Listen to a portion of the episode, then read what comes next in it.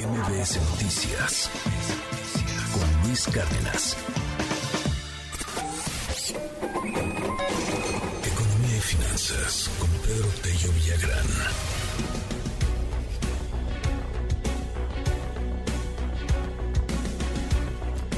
Querido Pedro Tello, ¿cómo estás? Te saludo con gusto, muy buen día. Sheila, qué gusto saludarte a ti también, a quienes nos escuchan. Buenos días. Cuéntanos, porque tú traes también un tema que tiene mucho que ver con los negocios, eh, de acuerdo con, la más reciente encuesta de, de Banjico. En efecto, fíjate que mes a mes el Banco de México aplica una encuesta a alrededor de 36 o 37 grupos de análisis y de consultoría económica, todos ellos del sector privado nacional y extranjeros, para recoger su percepción sobre el ambiente para los negocios en México hoy y cómo perciben que este ambiente se va a comportar en los próximos seis meses. Además de esto, el Banco de México lo que recaba en estas encuestas son las estimaciones que estos grupos de análisis económico y consultoría tienen sobre el comportamiento de la inflación esperada, el empleo, la inversión, el crecimiento de la economía, el sector externo, etcétera. Y esta encuesta que mes a mes la publica el Banco de México y que es una fuente de información me parece a mí muy valiosa, contiene, entre otros datos, algo que a mí particularmente me ha llamado la atención. Entre las preguntas que le formulan justamente estos grupos de análisis, figura aquella que señala cuáles considera usted que son los eh, principales obstáculos para hacer negocios en México. Y la respuesta que congregó la mayor parte de las opiniones de estos grupos de análisis en el mes de marzo, encuesta que se aplicó, por cierto, entre el 20 y el 29 de marzo, hace unos cuantos días, es la siguiente. De acuerdo con estos grupos de análisis económico, para el 26% de ellos el crimen organizado se ha convertido en la principal amenaza para hacer negocios en México. Segundo, la falta de Estado de Derecho, en ello coinciden el 22% de los encuestados. Tercero, la corrupción. 20% de los encuestados considera que la corrupción ocupa el tercer lugar. Si sumamos estos tres, que son los elementos que encabezan la lista de los obstáculos identificados por este grupo de analistas encuestados, estaremos hablando de que el para el 68% de quienes se dedican a tomarle el pulso a la economía mexicana y actúan al mismo tiempo como asesores de empresas de gran tamaño y de tamaño mediano, nacionales y extranjeras, para el 68% de ellos tenemos tres problemas importantes en México.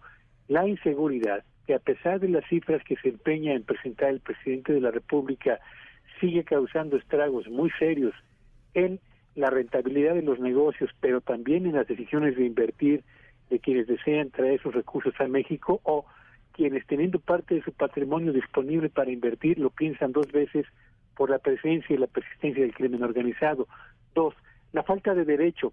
¿Por qué hablamos de falta de derecho? Esta, solo para poner un ejemplo que tiene que ver mucho con una entrevista que ayer realizaste, eh, Sheila, a propósito de la iniciativa presidencial para modificar 23 leyes que permitan al gobierno federal dar por terminados contratos anticipadamente y no tener que pagar las indemnizaciones que la ley vigente hasta este momento marcaría como una norma. Cuando se trata de modificaciones de esta naturaleza, intempestivas, que van incluso contra lo dispuesto en la propia Constitución, lo que le queda a los inversionistas de nuestro país es una sensación de incertidumbre jurídica no sé si las leyes que hoy están aplicándose en el territorio nacional van a seguir aplicándose mañana porque no conozco cuál va a ser finalmente el propósito o las decisiones que tome el presidente en turno o los legisladores a propósito de las normas que regulan las operaciones mercantiles y la operación de los negocios en México. Y tres, la corrupción. Cuando hablamos de la corrupción, a mí me viene mucho a la memoria las gratificaciones que deben pagar, y digo gratificaciones y las pongo entre comillas, que deben pagar los empresarios para evitar inspecciones o para agilizar trámites o bien para no recibir multas o bien para liberar permisos que durante mucho tiempo se han mantenido prácticamente en el cajón del escritorio de algún funcionario gubernamental.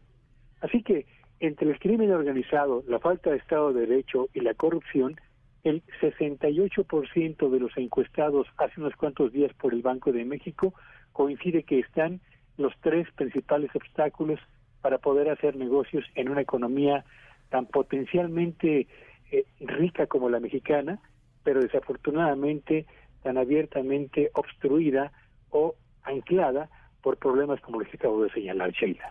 Así es, Pedro. Pues los datos, eh, creo yo, muy contundentes, están más que a la vista estos factores que, bien nos comentas y obviamente, por ejemplo, la, corrupción, ¿no? Que ha sido, pues, eh, digamos que el principal eh, discurso del presidente, pues, prácticamente todos los días en la mañanera, eh, de que, pues, ya se acabó la corrupción, que no se permite y, pues, en la práctica, en la realidad, vemos que continúa. Hay muchísimos ejemplos de perdón, muchísimos ejemplos de ello se han dado cuenta por los medios de comunicación, obviamente, y pues no es un problema que se haya acabado. Quizás en el discurso se dice, pero en la práctica no.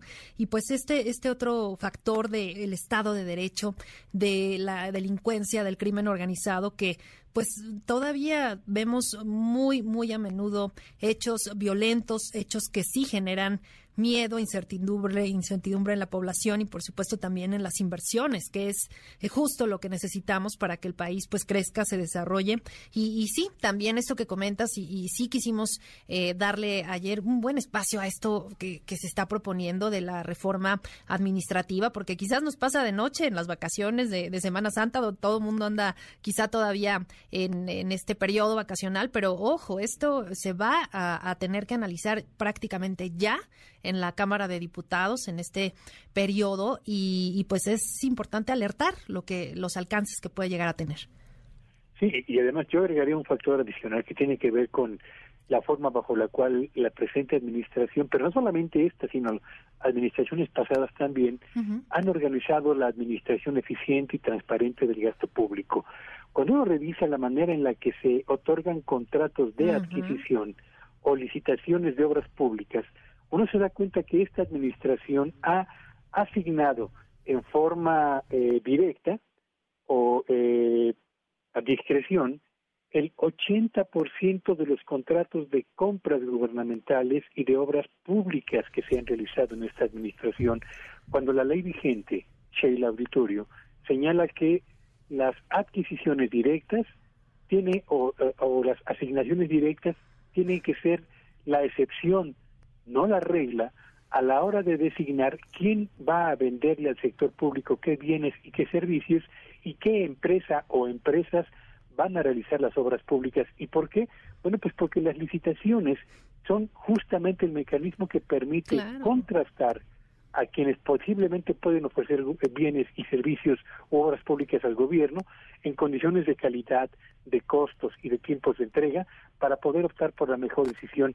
Y uno cuando ve la, manera bajo la cual se han asignado contratos en nuestro país en los últimos años y en las últimas administraciones, pues uno no puede sino eh, sentirse preocupado porque no es esta la mejor manera de administrar eficientemente los recursos eh, de la nación, Sheila. De acuerdo, Pedro. Y, fíjate que, si me permites comentarlo, aprovechando, eh, pues esto de la transparencia, esto de los datos abiertos, de, de poder revisar los contratos que el gobierno tiene, que, firma, como decíamos, pues las adjudicaciones directas que pues están prácticamente presentes eh, muy a menudo últimamente. Y pues, por ejemplo, el INAI, ¿no? Un organismo eh, sumamente importante para velar por la, por la transparencia. Eh, destaco un tuit de, de su presidenta, Blanca Lilia Ibarra, que publicó hoy muy tempranito, antes de las 7 de la mañana. Y fíjate, decía, hoy el Pleno del INAI no podrá sesionar por falta de quórum legal para hacerlo.